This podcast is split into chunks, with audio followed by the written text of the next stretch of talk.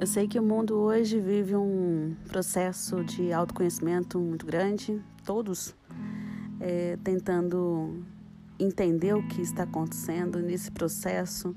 Muitas pessoas acabam sendo atingidas por um mal muito grande chamado depressão.